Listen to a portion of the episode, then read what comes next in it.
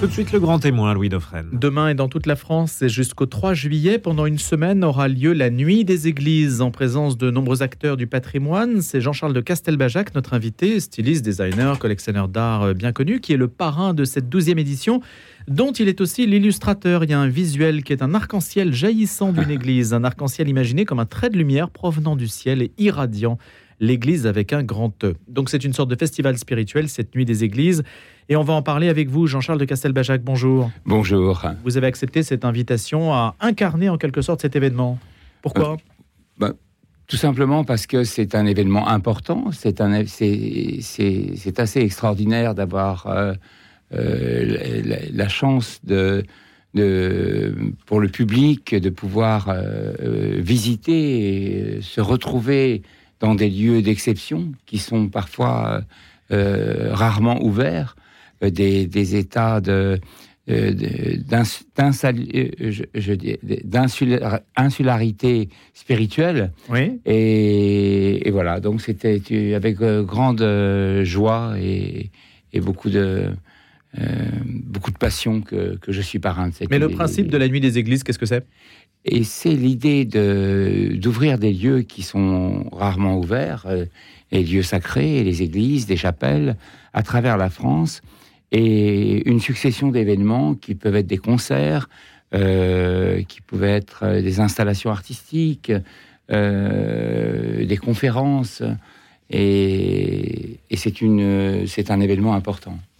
Alors, on va commencer par le visuel, parce que le visuel arc-en-ciel, il semblerait qu'il y ait quand même une concurrence symbolique aujourd'hui entre l'Église et, d'autres acteurs euh, pour se disputer cet arc-en-ciel, non? Oui, euh, vous savez, ça me. Vous voyez à quoi je fais allusion? Oui, absolument. Ça me fait penser à la euh, à ma rencontre en, en 97 avec monseigneur Lustiger, et, et j'avais dessiné tout un concept pour la venue du, du Saint-Père, Jean-Paul II, en France lors des JMJ.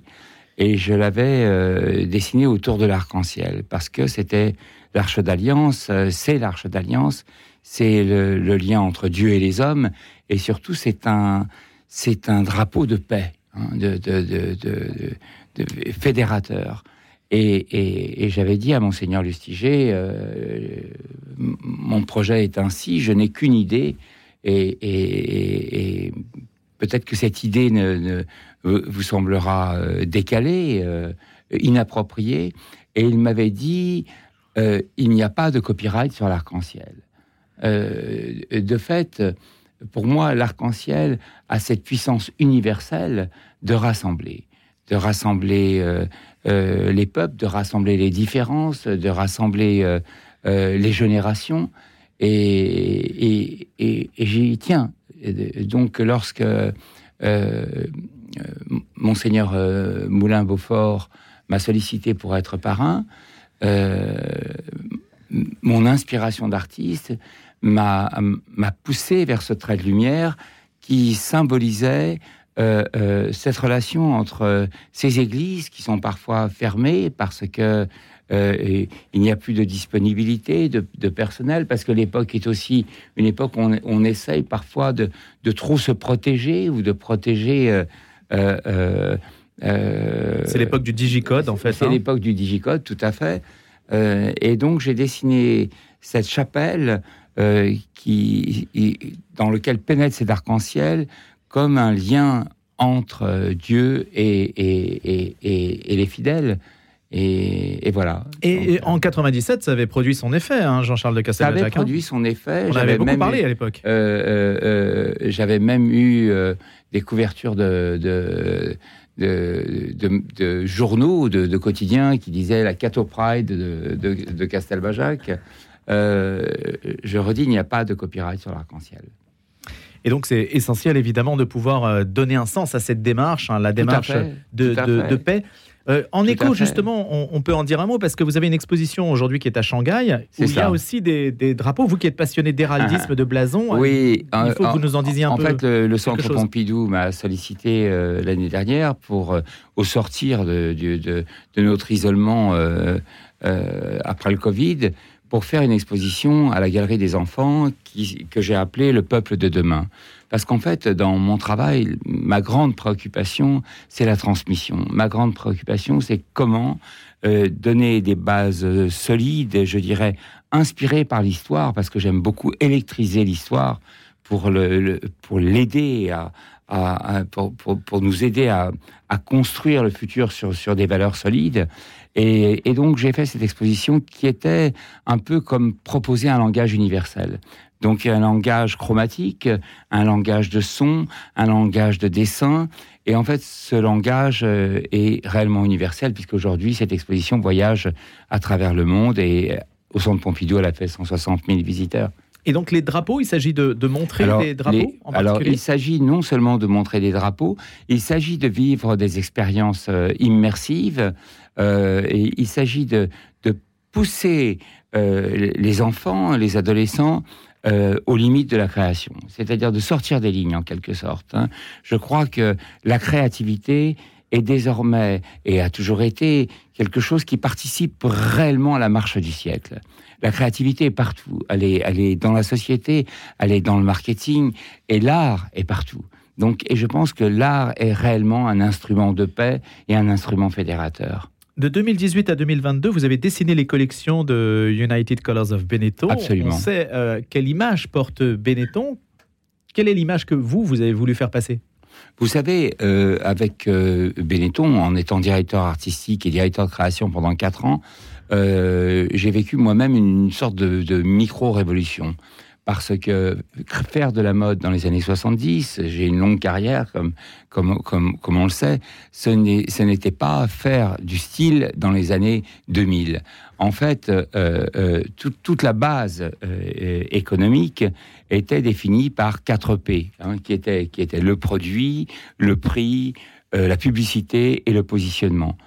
On, Aujourd'hui, en, 2023, je parlerai plutôt, et, j'ai créé ces quatre E, qui sont euh, l'émotion, euh, qui sont l'expérience, qui sont l'écologie et qui sont le e-commerce. Et au total, l'entertainment. C'est-à-dire que les gens ne vont plus dans des magasins pour acheter. Les gens vont dans des magasins pour vivre une expérience, vivre une sorte d'état immersif dans laquelle ils vont vivre euh, quelque chose de différent.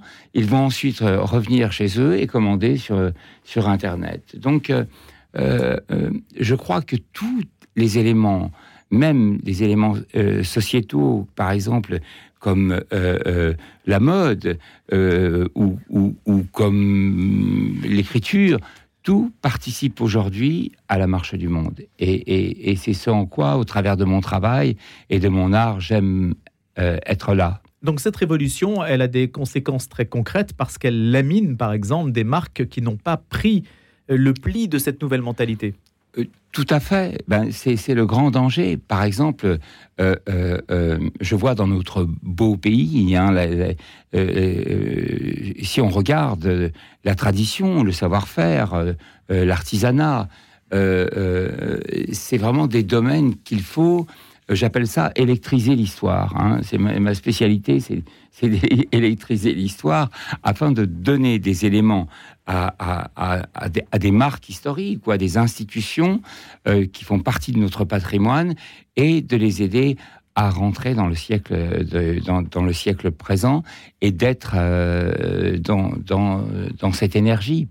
Et, et, là, par exemple, je viens de travailler pour une maison illustre qui s'appelle la Manufacture de Gien, qui est une maison qui a 200 ans, euh, pour laquelle j'ai fait une série qui s'appelle L'archipel sentimental, où j'ai saisi le bleu de Gien et je le propose avec d'autres dessins qui, sont, qui, racontent une histoire. Parce que je crois qu'il faut, euh, il faut savoir raconter des histoires. Sans histoire, il hein. n'y a rien. Sans histoire, il n'y a rien. Et puis, euh, le, le, produit n'existe pas. Mais c'est la même chose aussi euh, euh, aujourd'hui pour l'Église. C'est important, cette dimension historique, participative, collective. Voilà. Et la nuit des églises, c'est ça. Avant C'est- d'y revenir- c'est- une histoire collective. Jean-Charles de Castelbajac, je vais vous interroger dans un instant sur justement ce que l'Église qu'elle pourrait faire, ce que vous pourriez lui conseiller, puisque vous parlez de porcelaine. La porcelaine est un, un bon moyen de se confronter aussi à la Chine, hein, bien sûr. Bien sûr. On sait que l'Europe, euh, donc il y a Gien, il y a Sèvres, il y a Meissen, il y a des Voilà, grandes marques il y a européennes. Limoges aussi, Limoges, et hein. bien sûr, oh là là, j'allais oublier Limoges. Et il y a aussi, donc il y a, et, donc il y a, il y a c- cet univers euh, qui, qui souffre aussi si jamais il, Bien ne, sûr. il ne porte pas une- un récit. Et puis il y a aussi le textile. Euh, il y a plusieurs papiers dans la presse qui avaient retenu mon attention, euh, dans Le Monde ou dans Le Figaro, un chat, une machine infernale de la fast fashion. Donc, on a une, un textile chinois qui arrive à bas prix, tout à fait anti-écologique parce qu'il est recouvert de polluants multiples et qui n'est pas cher, qui correspond bien à, à des pays euh, vieillissants et qui en souffrent d'inflation, hein, comme le nôtre. hein. En tout cas, qui suscite beaucoup l'intérêt de la jeunesse, hein, qui veut vivre des expériences, ainsi que vous l'avez dit. sûr. Et puis de l'autre côté, on a des marques euh, historiques qui, qui sont en train du textile français en particulier. Je vais citer quelques marques, Comptoir des Cotonniers par exemple, qui, qui souffrent beaucoup, les magasins ferment. Là, qu'est-ce que vous leur dites Vous leur dites, il faut recréer une histoire, un narratif. Vous savez, euh, euh, euh, dans les années 70, moi, j'ai commencé ma, créa- ma création par la fin. En fait, j'aimais les matériaux rugueux, j'aimais les serpillères, j'aimais les choses qui étaient faites à partir de déchets, parce que je considérais qu'il fallait utiliser la matière jusqu'au bout. Aujourd'hui, la nouvelle génération de créateurs, en quelque sorte, a l'écologie et la dystopie en, en- non pas seulement en menace, mais en source d'inspiration.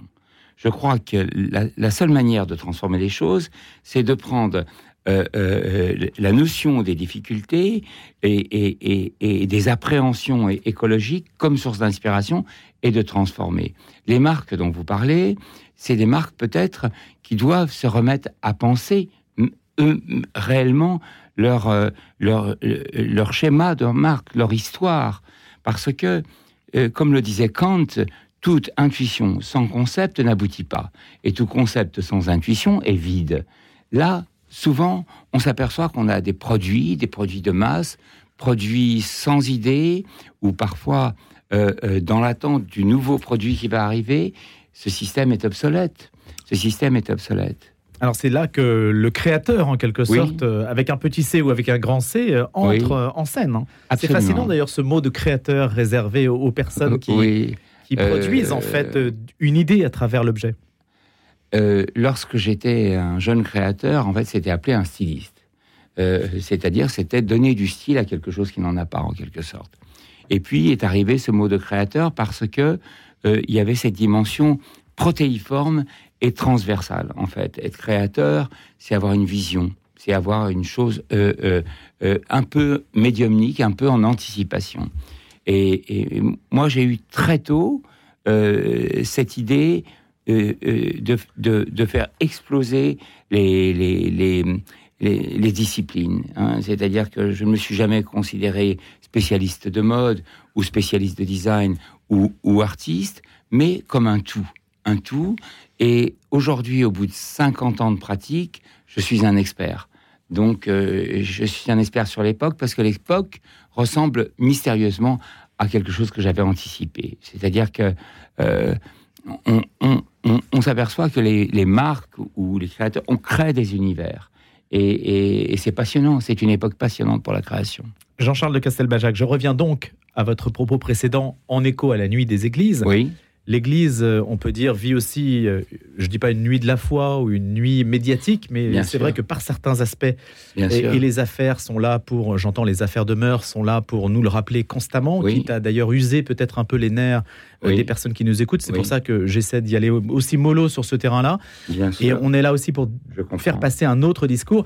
Qu'est-ce que vous, vous, vous dites justement là-dessus pour, que, pour, que ce, pour, pour être en phase avec ces évolutions de mentalité qui sont très fortes? Euh, euh, il y a quelques jours, euh, le, le- le pape a annoncé un synode important. De, de- de- de- Oui, il y a eu un document un do- il y a un- un qui va- qui va vo- être étudié. Voilà, un document qui va être étudié euh, euh, euh, sur, sur des sujets que vous venez d'évoquer. Et, et ça, ça me semble être quelque chose, une étape importante que, que, que cette réflexion soit engagée. hein. Parce que cette ferveur, par exemple, qu'on retrouve dans des événements comme les pèlerinages, les, les, JMJ, cette ferveur participative, cet élan de la foi. le, pape Jean-Paul II m'avait dit, vous avez utilisé la couleur comme ciment de la foi. Hein. Il faut retrouver ce ciment. Il faut retrouver ce ciment. Et la couleur. Et, la couleur. La couleur est quelque chose d'extraordinaire parce qu'elle a cette capacité universelle à être euh, le sang de l'univers, à être ce lien, ce lien. Mais euh, on a du mal dans ce milieu-là, peut-être. Euh, j'entends les milieux, euh, je parle de manière généraliste, oui, et, caricatural, mais euh, vous voyez, ce ne sont pas les milieux de la mode qui sont les plus proches ah des milieux ah catholiques. vous voyez, ce ne sont pas des milieux même qui forcément se comprennent. C'est effectivement les milieux de la création.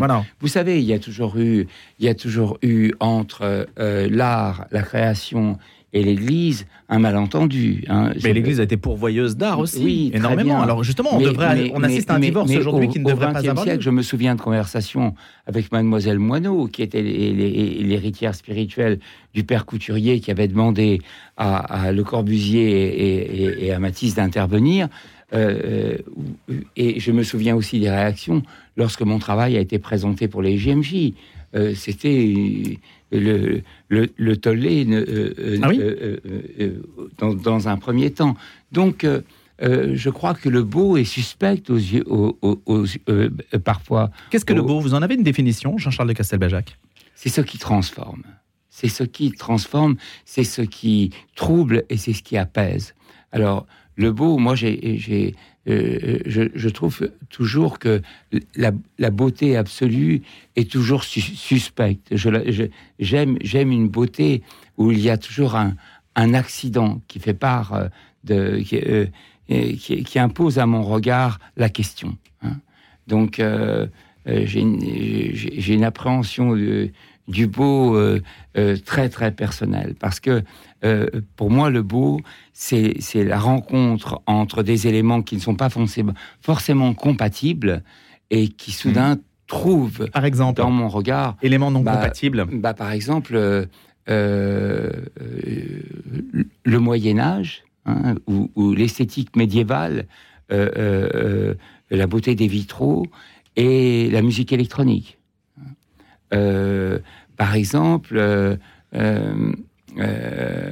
Euh, la relation entre euh, des ruines grecques hein, et, et, et, un, euh, et un travail artistique de, de, de, mise en lumière. Mais, Vous aimez abolir en fait le temps, le temps qui sépare les périodes. Voilà, j'aime abolir le temps et j'aime surtout retrouver cette part d'invisible qu'il y a au-delà des choses. Et pour moi, le beau, c'est ce qui nous confronte à la question plus que oh, waouh que c'est beau. Hmm. Voilà. Je, je, pour moi, un tableau est beau ou un lieu est beau et les églises sont belles pour ça parce qu'elles sont chargées de mystère. Elles sont chargées de, de, de, l'âme. Et c'est pour ça que la nuit des églises est un événement extraordinaire. C'est parce que c'est aussi une rencontre avec tous ceux qui ont prié depuis, ou tous ceux qui sont venus, ont convergé vers ces églises depuis des siècles et les murs nous parlent. C'est, c'est, Mais si elle n'était pas belle, on n'entrerait pas dedans. non? Euh, euh, vous savez, parfois, euh, ça, me fait penser aux anges que je dessine dans, dans, Paris et dans toutes les capitales que je traverse. Je les dessine à la craie. Et ça fait 30 ans que je, que, que je fais ça. J'avais initié ce process lorsque j'étais directeur artistique d'un magazine pour les SDF qui s'appelait Fin de siècle. Et, et lorsque les murs m'appellent, lorsque je me promène dans la ville, euh, euh, comme rétif de la Bretonne dans les nuits de Paris, je caresse les murs. Hein. Et les murs qui m'appellent, qui appellent mes anges et qui appellent ma craie, ne sont pas les murs les plus lisses, les plus beaux. Et, c'est les murs les plus sombres, les plus tourmentés. Donc je crois que... Euh, c'est là qu'il y a un travail de sublimation à faire. C'est ça.